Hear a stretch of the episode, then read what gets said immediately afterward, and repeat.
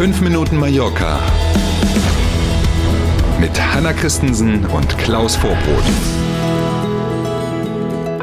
Guten Morgen, Montag heute, der 14. November und wir starten mit 5 Minuten Mallorca. Schönen guten Morgen. Die Zufahrt zum Leuchtturm am Kap Formentor ist ab heute gesperrt. Bauarbeiten sind der Grund dafür.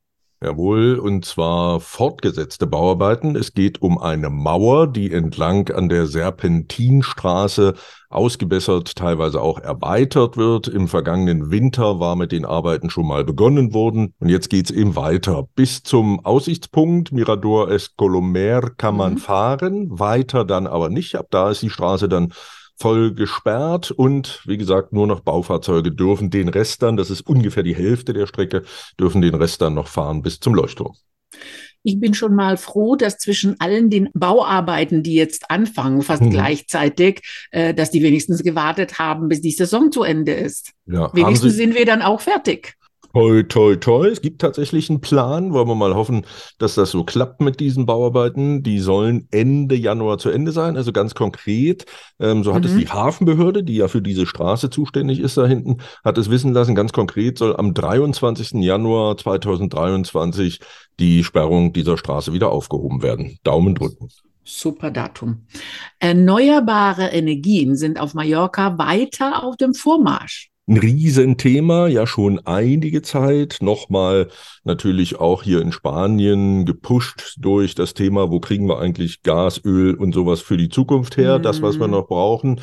Eine Zahl mal zum Vergleich. 2018 gab es hier auf den Balearen rund 550 Photovoltaikanlagen, die private Häuser oder Wohnungen mit eigenem Strom versorgt haben. Jetzt, Ende August diesen Jahres, waren das dann schon mehr als 7800, also ein ordentlicher Zuwachs. Die spanische Tageszeitung Ultima Hora beruft sich bei dem Bericht über dieses Thema auf den Fachverband der Installateure, die diese Dinger also aufbauen und anschließen. Ende des Jahres, so sagen es die Fachleute, werden es rund 9300 dieser Anlagen sein, die Privathäuser dann selber mit Strom versorgen. Und das wird in Summe dazu führen, dass knapp mehr als 10 Prozent des Stromverbrauchs auf den Balearen dann allein aus diesen Anlagen kommen. 10 mhm. Prozent heute und wann gibt es hundertprozentig erneuerbare Energien her? Die Regierung von Frau Armengol hat ja da einen ambitionierten Plan tatsächlich. Bis 2030 sollen ja 35 Prozent des gesamten Energieverbrauchs hier auf den Balearischen Inseln aus erneuerbaren Energien gewonnen werden. Und 2050 dann, um deine Frage zu beantworten, also wenn du 32 wirst, genau. dann sollen 100 Prozent des Stroms auf den Balearen aus erneuerbaren Energien kommen. Also Wind, hm. Sonne und Co. Wir bleiben beim Thema Umbauen und Verkehr. Auch am Wochenende war die neue Straßenbahn Trambadia, die Palma mit dem Flughafen verbinden soll, ein großes Thema in den Medien und auf der Straße, würde ich sagen. Auf der Straße auch tatsächlich mit spanischen Freunden, wenn man sich unterhält mhm. hier, die auch hier leben. Das ist tatsächlich ein Riesenthema. Das hatte ich überhaupt nicht so auf dem Zettel, aber das beschäftigt die Menschen mhm. tatsächlich. Vor allen Dingen natürlich die, die an der Strecke wohnen. Ganz klar. Ja. In der vergangenen Woche waren ja die Verträge zwischen der Zentralregierung in Madrid, Klammer auf Verkehrsministerium, Klammer zu, und der Balearenregierung unterschrieben worden. Und auch die Streckenführung wurde öffentlich gemacht. Jeder weiß jetzt also, wo es langgehen wird.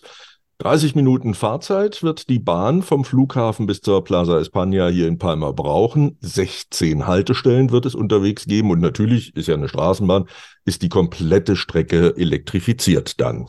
Ja, ich gehöre also auch zu denen, die sich freuen, wenn das mal fertig ist. Das mhm. wird bestimmt interessant, aber blickt auf die 40 Monate, die jetzt geplant vorgesehen sind. Das sind also dreieinhalb Jahre ne? geplante genau. Bauarbeiten zu Maritimo, zu allen den anderen Umbauarbeiten, die auch schon geplant sind ab Januar. Ja, da könnte hier und da das Bein ein bisschen dick werden, was die, die Verkehrssituation angeht. Du sagst es tatsächlich, also die Vorfreude hat hier genug Zeit, um sich auszubreiten. ja, ähm, genau. Das ist tatsächlich so. Ne? Die erste Straßenbahn kann also rein rechnerisch nicht vor dem Jahr 2026 fahren, wenn die Bauzeit eingehalten mhm. wird.